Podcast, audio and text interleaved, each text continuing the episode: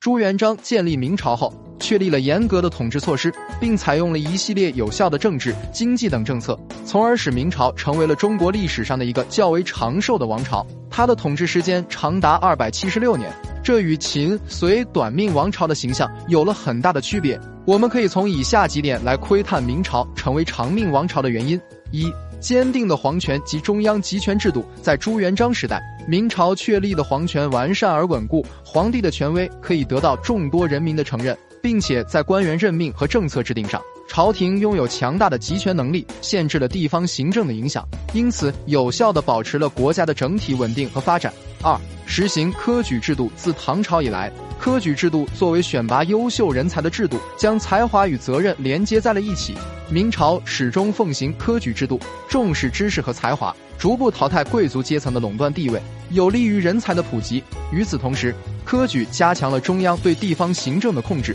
使中央集权得以进一步加强。三、治理与法治观念强化。明朝吸收了自元朝以来的武功与国学之大成，对于治理和法治的重视程度远高于其他时期。明朝在律制的内容和治理理念上也有诸多突破，构建了相对完整的法律体系，打击了官员腐败和不法行为。维护了社会秩序和公正。四、经济兴盛，明朝对农业、手工业和商业的发展给予极大关注，改善了社会经济条件。在商业方面，明朝开始进行大规模的海外贸易，推广纸币使用，使得贸易银两流通更为便利，促进了商务的发展。总之，明朝能够成为一个相对持久的王朝，并不是因为运气，而是因为在朱元璋及其后继者的治理下，中国实现了政治、经济、文化方面全面的发展。从而使得这个时期成为了中国历史上非常重要的发展时代，也是人类文明史上一个不可磨灭的贡献。